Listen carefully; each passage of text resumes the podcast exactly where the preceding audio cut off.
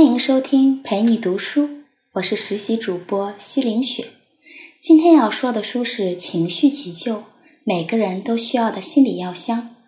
现在啊，头疼、胃疼、感冒、发烧什么的，越来越不算事儿了。各种常见疾病基本上都有对症的药物疗法。但是心理情感方面的这种挫折和创伤，比如说被拒绝、孤独感、挫折感、内疚、失败。自卑，你知不知道这些应该怎么治呢？如何减轻情绪波动带来的痛苦？怎么治疗心理创伤？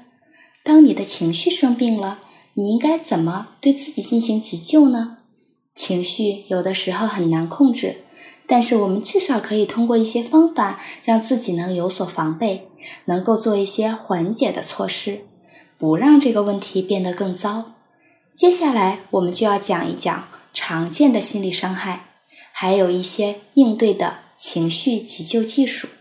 掌握了这些技术，再遇到这种情况，你就不会再手足无措、痛苦万分了。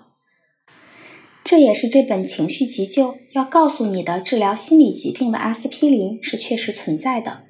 我接下来呢，就要向您展示，而您要做的是了解它，然后使用它。这本书的作者是美国心理学博士盖伊·温奇博士，他在2011年出版了畅销书《嘎吱作响的车轮》，讨论了有效的人际关系的沟通方法。这本书到现在在亚马逊还是畅销不衰的。文杰博士1991年获得纽约大学临床心理学博士学位，从1992年开始，他就一直是以私人心理医生的身份在曼哈顿工作。在这期间呢，他帮助病人把情绪急救的方法应用到日常生活里。二零一四年的时候，他把多年行医经验和遭遇的案例经过总结分析，出版了这本《情绪急救》，一上市就炙手可热，得到广大读者的好评。文奇博士本人也是多才多艺、身兼多职的，他是研究减轻心理压力方面的专家。他也是知名的主持人和作家，偶尔呢，他也会在纽约市内或者周围的俱乐部表演脱口秀。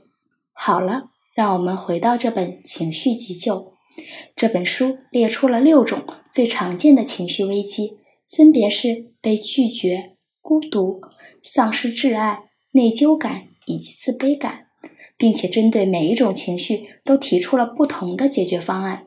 下面我们就逐一来看一下。第一种情绪危机叫遭到拒绝，在生活当中，每个人都要遭遇拒绝，可以说拒绝无处不在。被雇主拒绝，被自己喜欢的姑娘拒绝，被朋友拒绝，每一次拒绝呢，都会引发我们心理上的创伤，让你一瞬间痛苦不堪。这种创伤远比你想象的要严重，有的时候呢。拒绝好像是啪打你耳光，有的时候又好像是在你胸口捅一刀。但是无论怎么样，它都在我们心里留下了深深的烙印，很长时间都不愿意再去回味。被拒绝的那一刻，每一次回忆都好像说扒开伤口再受伤一次，而说服自己忘掉被拒绝的伤还是困难的。也许当你可以动用理性逻辑来安慰自己。但是很多时候你会发现没什么用，你依然感到非常受伤，很长一段时间都提不起劲儿来。一定是我不好啊，哪里做的不对啊，所以人家才会拒绝我。但是呢，被拒绝是你的错吗？他说了这么多被拒绝造成的伤害，我们来聊聊治疗方案。要记住，如果不及时处理因为被拒绝造成的心理创伤。有可能会对你的心理产生深远的负面影响。疗法 A 要学会和自我批判争辩。要知道，很多时候被拒绝和你本身没有关系。爱人拒绝你，很可能仅仅是因为你们俩之间不来电，不是因为你本身有什么问题。你比如说，他喜欢短头发的，而你呢，正好是长头发。再比如，朋友们背着你一块吃饭。你会有背叛的感觉，但是真实的原因可能是他们要凑在一块儿做一件事情，不方便邀请你到场而已。所以尽量不要把原因归结为针对你个人，也不要展开无休止的自我批判。乱开脑洞只会让自己更难受。你要看着镜子说：“不是我的原因，我看起来棒极了。”疗法 B：修补社交感觉。换句话说，去找另外一个圈子，找归属感。那被拒绝了，我们会产生刺痛感。跟这群人在接触的时候呢，就会犹豫不决。但是我们要努力克服这些恐惧，向我们的社交网络寻求支持。它立刻会提醒我们自身的重要性。你比如说吧，别人不找你吃饭，你可以和家人一块度过一个美好的下午，或者说呢，和你不熟悉的同龄人在网上聊聊天。相信你很快就会感到被需要感提升了，跟着对社交的自信也就回来了。即使没有那么快摆脱挫败感，但是呢，你也会感觉好很多，自信回来了。劲头也会回来的，这就有助于你重拾理性和逻辑，帮助自己早日从情绪低落中走出来。第二种情绪危机，遭遇孤独感。孤独是一个世纪话题。对啊，我们谁不孤独呢？这个世界日益缩小，地球变成了一个地球村。你在社交平台上有那么多朋友。你的每一条朋友圈呢，都能得到不少的点赞，但是越来越多的人却患上了严重的孤独症。孤独症并非来自于独自生活，很多人就算有配偶或者处在热恋中，还是会感到孤独。当你苦闷的时候，在你心情不好的时候，你把通讯录翻开，发现你有那么多朋友，但是这个时候呢，你想找一个人倾诉，却一个都没有。事实上，孤独并不是指身体上的疏远，主要是来自于情感上的无法靠近。孤独对我们的健康具有惊人的破坏效果，很多人都意识不到孤独带来的伤害不亚于吸烟，真的能够减少我们的预期寿命。每个烟盒上都印着吸烟有害健康，可是孤独的人呢？有谁知道他们每天都在吸着两包孤独牌的香烟呢？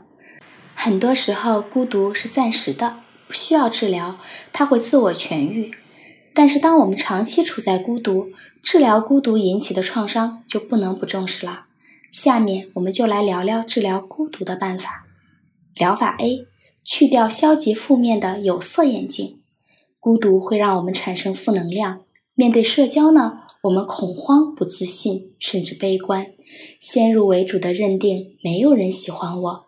于是越发缩在自己的壳子里不肯出来，让我们接近别人的时候抱着谨慎和怀疑的态度，而我们的犹豫也一定会被别人感知，让对方也对我们远远的躲开，这样就形成了一个孤独的死循环。所以第一步，你要事先摆脱这种假设，告诉自己，人们没有想象的那么不喜欢你，他们只是不了解你。也许他也在犹豫该怎么靠近你，所以你为什么不从一个大家都感兴趣的话题开始呢？你会发现，大家会通过话题对你产生兴趣，然后你也可以找到一个相投的人陪伴你走出孤独。疗法 B 听起来呢老生常谈，但是永远有效，那就是收养一个好朋友。这里说的好朋友是宠物，你可千万不要低估宠物的力量。我们完全可以通过领养一只狗或者一只猫来抚慰孤独的心灵。人啊，就是很奇怪的生物。很多时候，你身边有一个陪伴你的同类，但是带给你的位置却比不上一只不会说话、只会舔来舔去的动物。对啊，这个事儿真的存在。所以，如果你条件允许，对于长期孤独患者来说，宠物的治愈功能是不可小觑的。第三种情绪危机啊，丧失挚爱。我们现在要讨论的是丧失。这里的丧失不仅仅说是丧失亲人，也包括和最好的朋友吵架、失业、患上了慢性疾病等等，这些都是丧失，丧失了一些美好的东西。那丧失和创伤是生活中不可避免的一部分。如何重新拼凑破碎的生活？决定了我们能不能从这类事件中完全恢复。在讨论治疗方案之前呢，首先要明白的是，丧失和创伤的主要伤害在哪儿。首先呢，他们破坏了我们的人际关系；其次，他们颠覆了我们自我认同。所以，我们首先要做的是把粉碎的人生碎片重新拼接起来，用来鼓舞我们走出创伤引起的铺天盖地的情绪困扰。关于这个呢，我们还是提供两个疗法。疗法 A。舒缓情绪上的痛苦，在创伤发生以后，很多人建议对悲痛避而不谈，也有一些专家建议当事人尽早讨论创伤的各种细节。他们觉得把事情的经过和自己的感受表达出来，就能够减少创伤发生以后应激障碍的发生率。那我们的看法是，不管你持哪种看法。当创伤发生以后，我都建议你以自己舒服的方式来舒缓情绪上的痛苦，因为应对丧失和创伤，并不存在完全正确的方式。如果你觉得有必要谈一谈，那就找一个人谈一下；如果你觉得没有这个必要，宁可保持沉默，那我也支持你不必强迫自己。疗法 B 是积极恢复自我迷失里面。创伤性事件之后的几周或者几个月里，很多人都会避免和那些逝者有关的人、地点或者活动去接触。但是呢，如果一直这样下去，就会出现问题。最大的问题就是我们生活的重要方面被切割掉了，从而导致自我的迷失。比如说，作者的一个客户在失去了丈夫以后，生活就完全变了。她以前喜欢和她的丈夫一块参加社交活动，经常露营啊、徒步旅行啊，喜欢享受社交生活。但是自从她的丈夫去世以后，她就停止参加所有活动，老朋友找她去，她也不去，避免接触以前的人和事儿。那这种放弃呢，重新定义了他的人生，改变了他的自我认同。而可怕的是，他失去了往日的自我。却又没有找到失去这部分的替代品，于是呢，他一天比一天痛苦。所以在这种疗法里，我建议你要重新梳理自己的生活，要意识到你放弃了什么，你要么重新找回来，要么寻求新的方式来表达自己的身份，恢复你有意义的生活角色，让伤痛成为昨天。我们再来说第四种情绪危机——内疚感。接下来我们说说内疚。即便是最聪明、情商最高的人，也难免有意无意地做出冒犯、伤害或者让别人难堪的行为。过后呢，会因此产生强烈的内疚。内疚比我们想象的要普遍得多。研究估计，人们每天大约有两个小时会感觉到轻微的内疚，每个月大概有三个半小时左右感受严重内疚。在某些情况下，内疚感会持续几年，甚至几十年。内疚也许不像孤独感那么明显，那么锐利，但是呢，它依然像心里的一个沙子一样影响着你的生活。它之所以有伤害啊，是因为它提醒我们做出一个违反个人标准的行为，进而觉得背叛了自己。如果这个行为伤害到了别人，那么良心的不安更加让我们一想起来就难受。这种情况下，我们就需要启动治疗方案了。疗法 A：道歉，有效的道歉。从理论上来说，如果伤害了别人，解决这种内疚的方法并不难，只要你真诚地向受害者道歉就可以了。但是道歉并不是，反正我道歉了，说了对不起这三个字还不够吗？绝对不是这么粗糙。道歉呢，首先要对发生的事情表示遗憾，肯定对方的感受。另外，要明确的声明对不起，最后请求原谅。所有这一切都需要真诚的态度传递，而不是说“哎呀，有什么了不起的？不就是今天晚上这点小事儿吗？”或者说“好好好，我错了，别矫情，都说了我错了。”千万不要这样，一定要记得道歉的时候，最重要的不是你说了什么，而是你真诚的态度。疗法 B 呢，是疗法 A 的延续。那就是自我原谅，好吧，你道歉了，你尽了最大的努力，但是对方依然不原谅你怎么办？或者说你想道歉，但是受害者却联系不到了，或者呢，这是一段记忆深处的内疚，你根本没有办法找到当年那个对象，那么你就不要再沉溺于内疚的感觉当中无法自拔了。如果找不到当事人去寻求原谅，那么你就原谅你自己吧。自我原谅是一个过程，而不是一个决定。首先，必须认识到你的自我谴责已经足够了，过度的内疚于事无补，只能帮倒忙。所以，就让往事随风。我们受到了内心的惩罚，这样就够了。那现在要做的就是忘了它。第五种情绪危机——失败感。说到失败感，大家都不会陌生。从学走路开始，学说话开始，我们每个人都经历了成千上万次失败。再成功的人，他也没法避免。那失败呢，会导致三种类型的心理创伤。第一个，我们会对自己失去信心，觉得自己是个笨蛋；第二个呢，我们会失去乐观的心态；第三个，我们会陷于压力和恐惧当中，导致将来你再也不敢尝试。事实上呢，如何对待失败，决定了我们人生是否成功和幸福。你一定要记住这句话。对于情绪来说，失败相当于感冒，你不用去管它。过了一段时间以后呢，它可能会痊愈，但是也有可能转成肺炎。那么这个时候，我们就应该打开医疗箱看一看，有没有什么治疗方法了。疗法 A：想办法获得支持。在痛苦的失败之后，很多人倾向于寻找情感上的强烈支持。我要说，这是一个非常好的主意。但是我要建议大家再往前走一步，对失败进行客观的分析，总结失败的教训，鼓励自己继续前行。很多情况下，从朋友那儿得到的情感支持，当时呢会感到很有效果，但是事后呢会让自己感觉更加糟糕，因为没有理性的介入，这一切仅仅是情绪的宣泄。各种研究已经反复论证了治疗失败感。最有效的方法就是总结失败的经验教训，所以在痛苦的失败之后，要从两方面同时出发。你既要去获得情感支持，也需要客观评估失败的经验教训。只有你把这两方面结合到一块儿，才是继续前进的最有效的战略。疗法 B：专注于你能够控制的因素。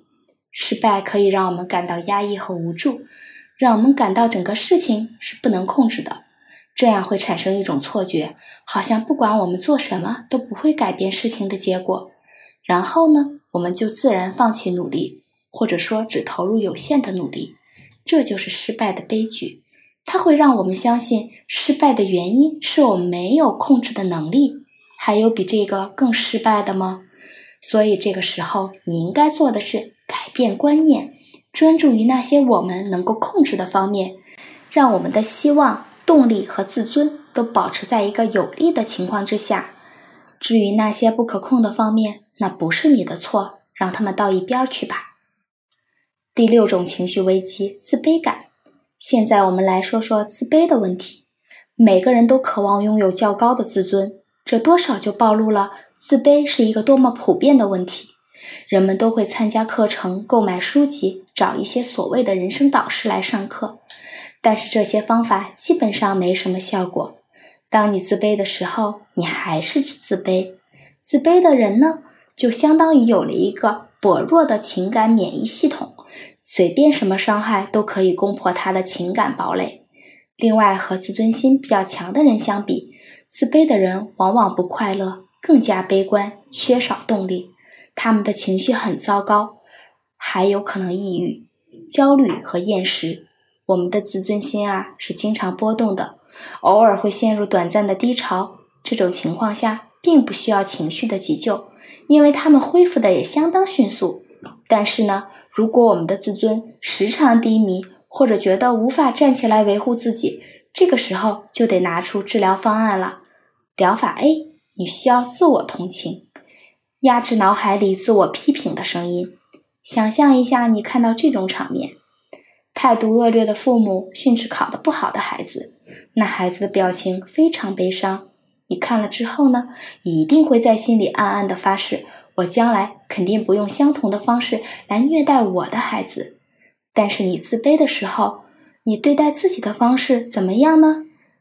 比起你想象的那些虐待孩子的父母，你对自己的态度恐怕是更糟糕的。所以，你要接受一个最简单的事实，并且在自卑的时候不停地提醒自己：当我们的情感免疫系统脆弱的时候，我们应该是尽量加强它，而不是摧毁它。疗法 B：提升你对赞扬的宽容。自卑让我们难以接受别人的赞扬和正能量。相反的批评和消极的反馈反而更容易走进我们的心里，因为这会进一步证明我们确实一无是处。所以，这种情况出现的时候，就是你应该提高警惕的时候。你如果不能接受人们的赞美和正面肯定，如果不能消化所有的正能量，建立自我价值感，咱就无从谈起了。自卑的时候，应该让你自己的心灵打开，去倾听和接纳别人的赞美，不要去管这些赞美的真实成分到底有多少。你需要以此为由，积极的重塑自己的自信，早日走出自卑的迷谷。好了，这就是情绪急救里的内容。我们再来总结一下：我们每一个人都会在生活里遇到各种烦恼，情绪难免低落的时候。很多时候呢，情绪低落只是暂时的，过一段时间它自己就过去了。但是也有很多时候，情绪低落会持续很长时间，以至于就好像拉伤了肌肉、破坏的内脏一样，成为我们生活的一部分，影响到我们的生活质量。所以，我们应该采取措施来自我救助。这本书就针对生活里面最常见的六种情绪低落，给出了解决方案。当你被拒绝、孤独、丧失、内疚、失败和自卑的时候，不要让自己沉溺于负面情绪当中。要知道，这不是你的错，不应该任由自己品尝情绪的苦酒。根据这本书建议的，开始积极自救，让你的情绪重新变得阳光起来。这本书就说到这儿了。感谢关注，陪你读书，欢迎点赞分享。我是实习主播西凌雪。